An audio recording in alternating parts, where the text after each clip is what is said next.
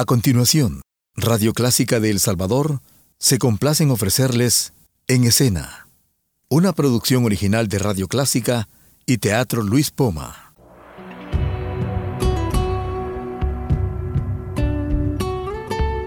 Siempre con usted, Radio Clásica 103.3.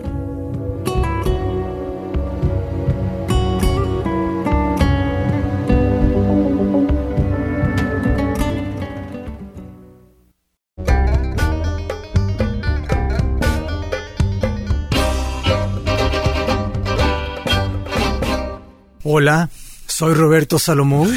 Está usted en Radio Clásica. Mi invitado ya se ríe. Bueno, es que este día voy a tener que hablar muy alto para poder, porque estamos todos en, estamos en puestos opuestos en la voz. Tú, tú, bajas y yo subo.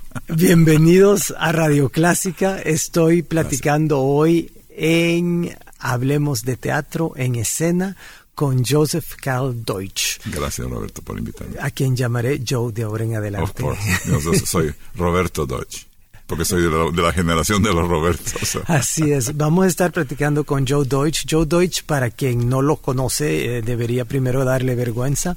Joe Deutsch es una institución en El Salvador. me, hace sonrojar. Originario de San Miguel. Eh, tiene una de las culturas musicales más amplias que hay en el país y desde hace unos años ha fundado con Gladys Moctezuma eh, la OPES, Ópera del Salvador, y están teniendo un éxito descomunal eh, con sus espectáculos, tanto populares como operáticos, y vamos a estar hablando de todo eso. Bienvenido, Joe. Gracias, Robert. Estás en tu casa, que es la radio clásica también, ¿verdad? Creo. sí, yo creo que ya están, están viendo un poquito con que vengo demasiado seguido porque José me invita y ahora me invitas tú, así es que estamos.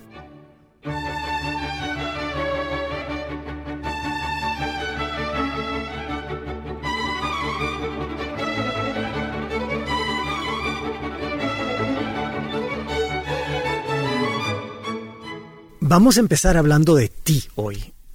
A ver. Deberíamos eh, empezar a hablar de otra cosa. ¿Cómo?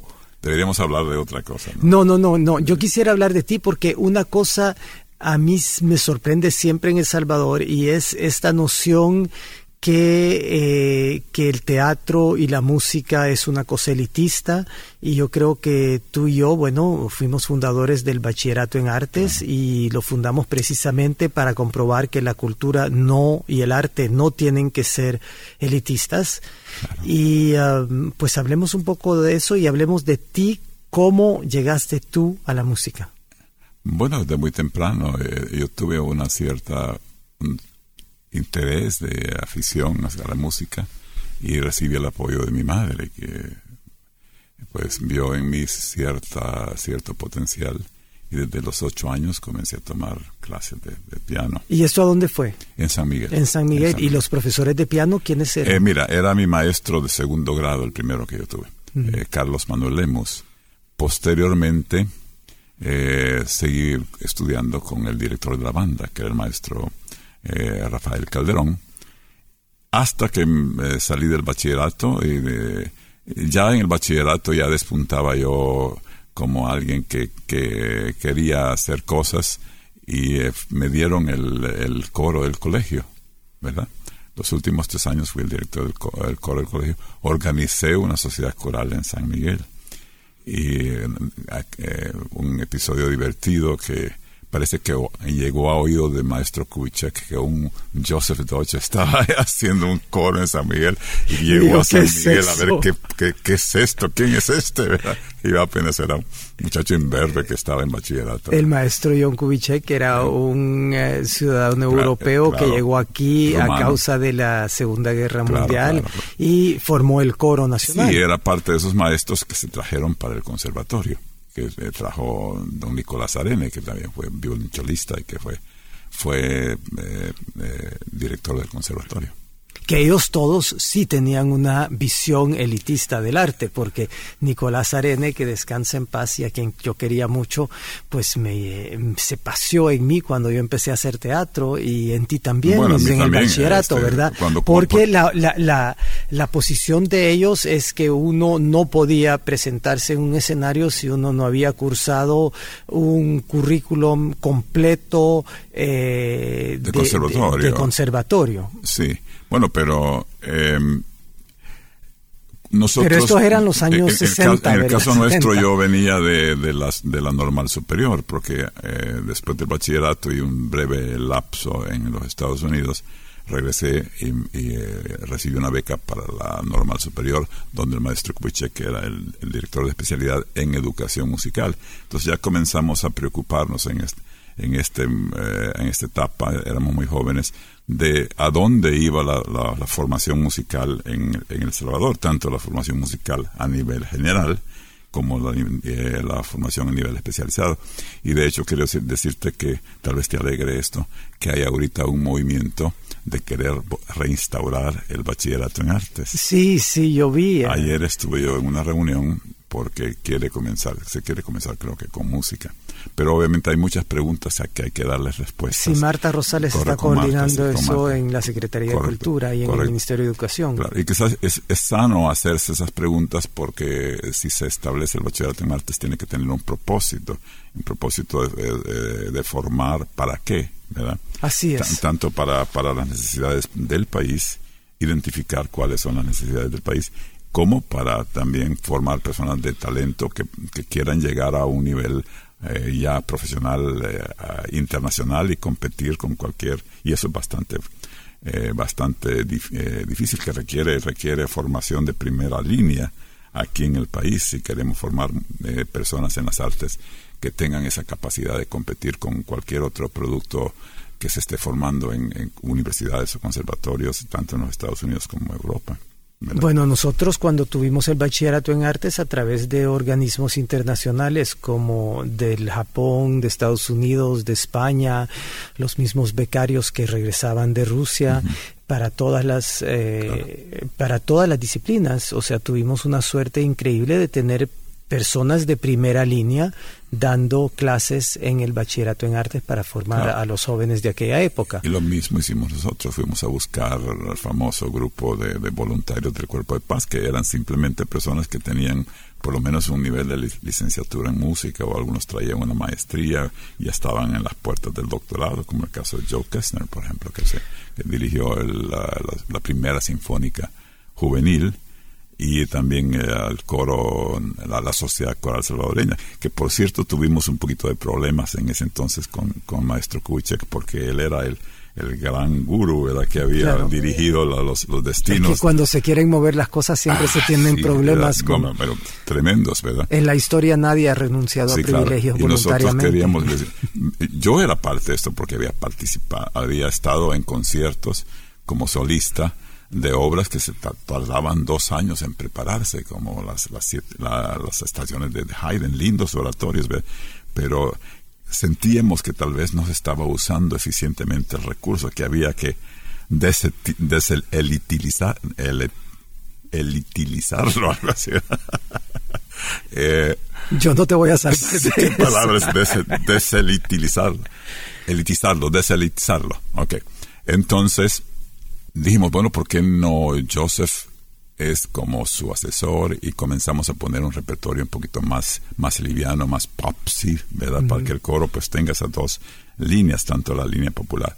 Y obviamente eso no cayó muy bien eh, con el maestro Kuchek, que pensaba pues un poquito diferente. Pero como dijiste antes, me parece que lo que hay que hacer es definir qué es lo que se quiere hacer y para qué, o sea, para qué vamos a formar gente en las artes. Claro, claro, claro. Obviamente hay una, una base de formación técnica que todo el mundo tiene que tener.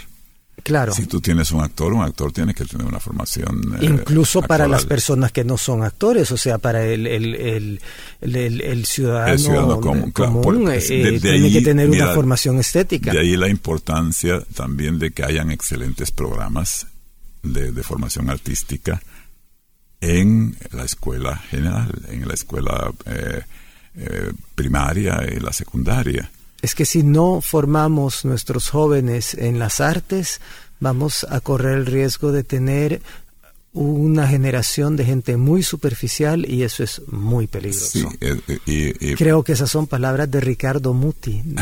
sí, lo acabo, sí, lo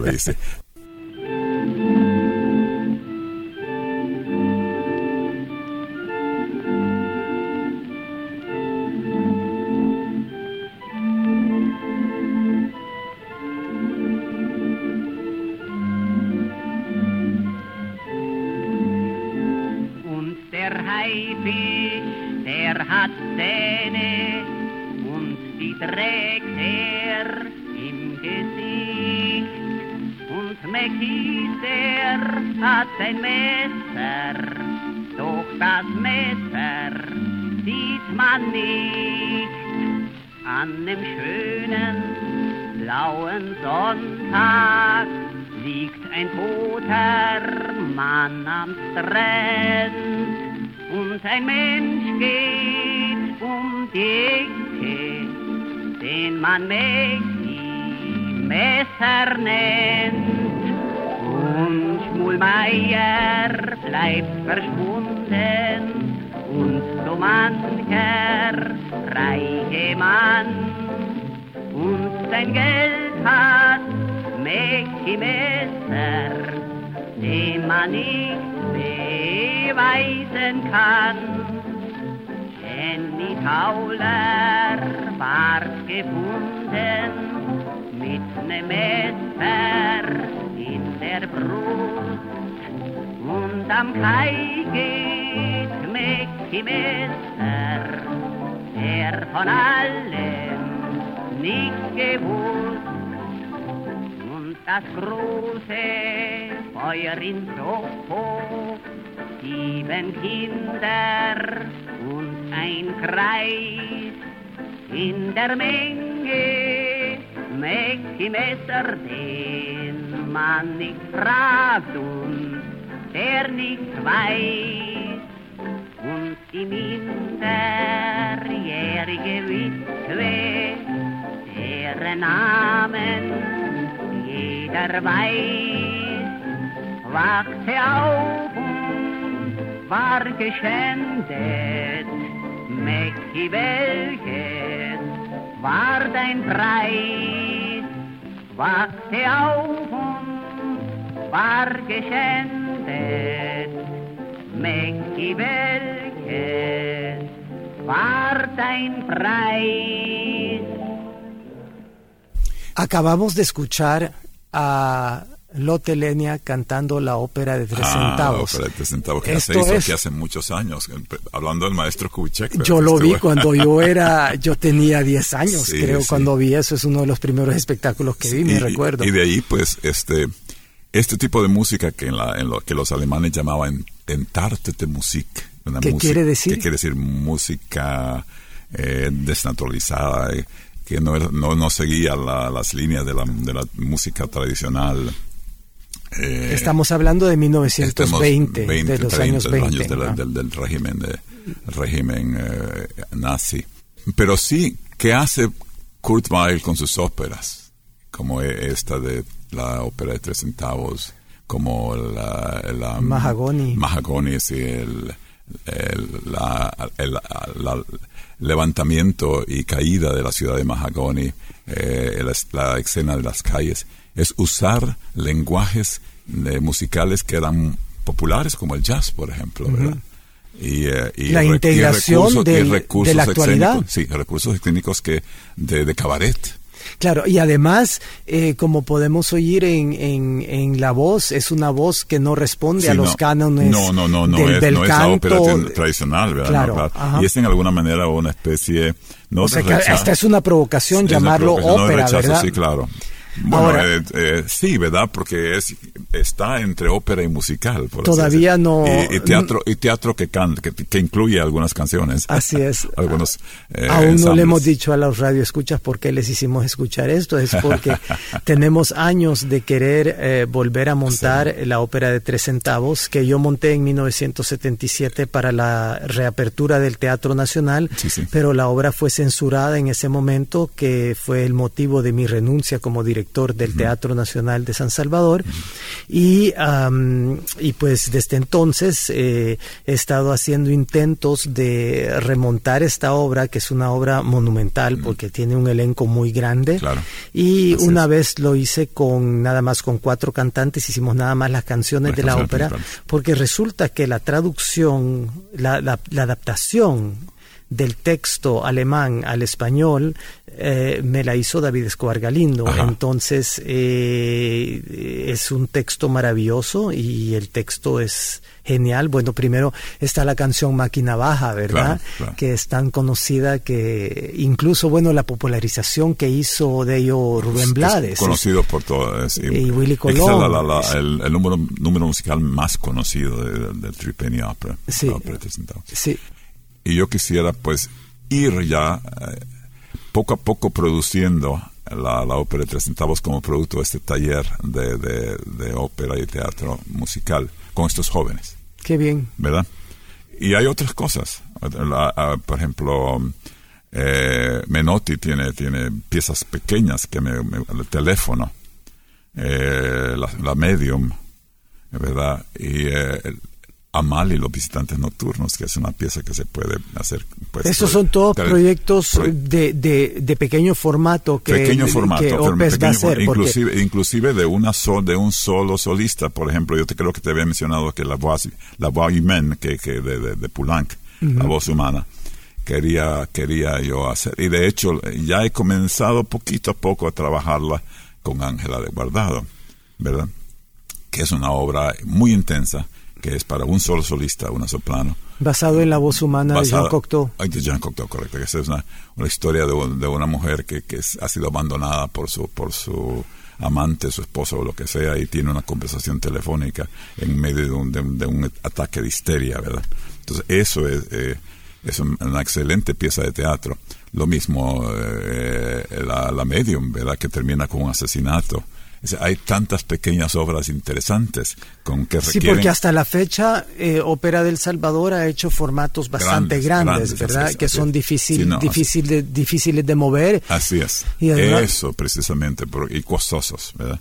Y costosos y además ustedes escogen presentarse en esa galera espantosa que pues es el presidente. Pues no hay, otra, no hay otra opción por el momento. Que siempre digo de paso, felicito al equipo técnico del presidente porque ellos hacen milagros con lo que tienen, pero Ciertamente realmente cuando pienso que el Teatro Nacional está tan bien equipado, que tenemos tantos espacios eh, que, que son a menos para, para presentarse y las condiciones de, de, presentarse y las condiciones de visión en el presidente son realmente muy malas. Claro, eh, pero fíjate que, eh, por, por, ejemplo, nosotros necesitamos tener un, un, teatro de, de, esa capacidad para que para poder sacar las, los, costos, los claro, costos. Claro porque nada menos el año pasado. Claro, eh. porque seguramente los radioescuchas se preguntarán ¿y por qué no se presenta OPES en, el Teatro Luis Poma? Y es porque OPES no quiere, porque bueno, ya es demasiado pequeño ya, hemos hecho, ya, hemos hecho, hicimos ahí una Madame Flight, ¿te recuerdas? Hace como unos cinco años. Eh, o más. Eh, ¿Hace 10? Hace 10. ¿Verdad? Y bueno, sí está bien, pero creo que este tipo de proyecto como el que estamos hablando, Tripenny Opera o las, las óperas pequeñas o los, las, las escenas, porque Mira, ahorita, por ejemplo, eh, estamos, gracias a Dios, y, y, aquí tengo que públicamente agradecer a la Secretaría de Cultura que nos está echando la mano con un poquito de más firmeza este año. hemos podido ampliar nuestra oferta de formación actoral para nuestros estudiantes. Eh, vamos a tener ahorita la capacidad de poder tener tres cosas.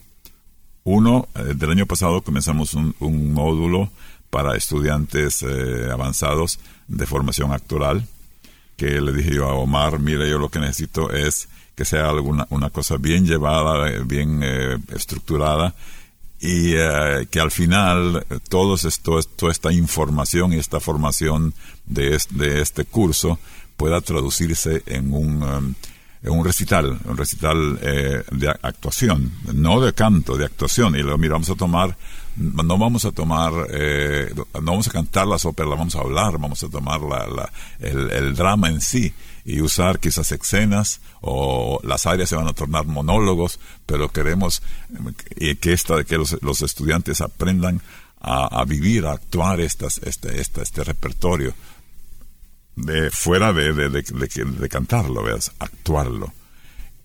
Ahorita vamos a comenzar ya en febrero otro, otro módulo con los estudiantes intermedios y avanzados. Y vamos a reservar un poquito de tiempo para este taller de teatro, por lo menos una hora a la semana, para este taller de teatro eh, y, y ópera donde se van a hacer escenas y cosas pequeñas. Interesante como en los últimos 30, 40 años eh, ha evolucionado completamente la, la, idea de la ópera, ¿verdad? Cómo nos hemos alejado de esta idea que, que Montserrat Caballé podía pararse en frente a un escenario y cantar y canta, interpretar a una mujer famélica, ¿verdad? Eh, y ahora la, la credibilidad en la ópera es, es muy importante y que los que los cantantes sepan actuar, que sepan bailar, eh, Es, es, muy, muy importante. Y esto creo que tiene, ha tenido mucho que ver el gran gigante del teatro que es Peter Brook, eh, con su producción legendaria de Carmen. Y um, pues es, es una muy buena Peter noticia. Sellers, es, sí, ¿verdad? Claro. Peter Sellers en Inglaterra, sí. Eh, pues escuchemos otra versión de la ópera de tres centavos por otra cantante que me gusta mucho vamos ya también, que es Marianne Faithfull. claro.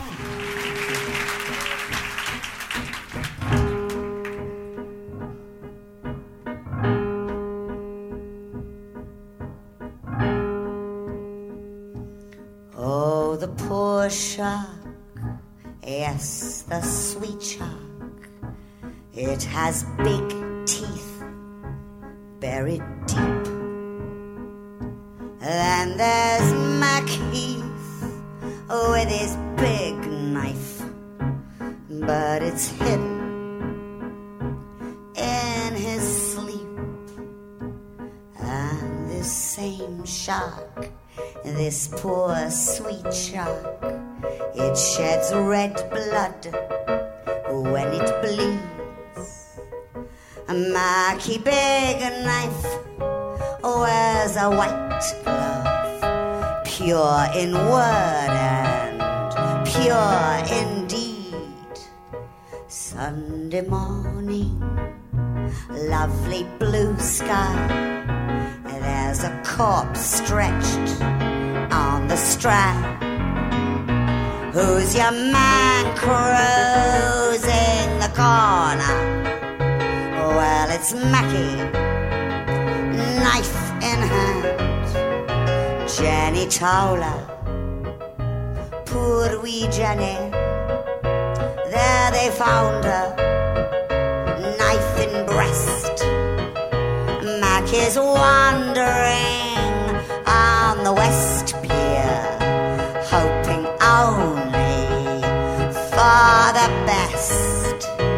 That fire burnt all through Soho. Seven kids dead, one old flower. Hey there, Mackie, how's she cutting? Have another. Hold your hour.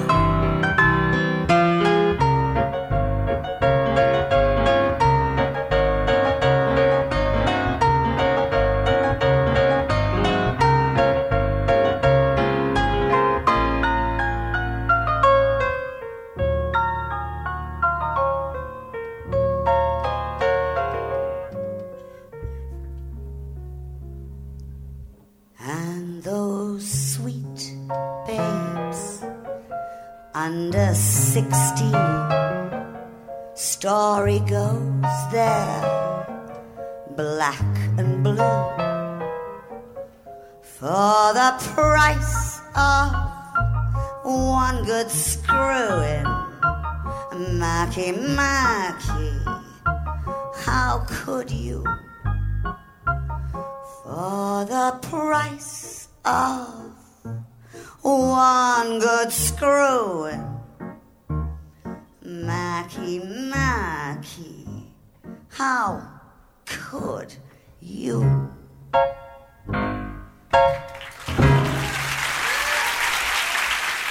Hemos estado conversando con Joseph Karl Deutsch, Joe Deutsch, eh, director de ópera, director de la Ópera del Salvador, músico consumado.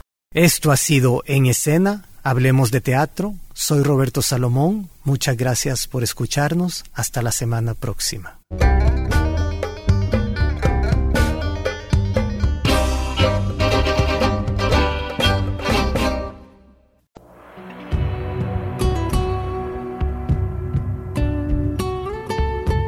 Siempre con usted, Radio Clásica 103.3.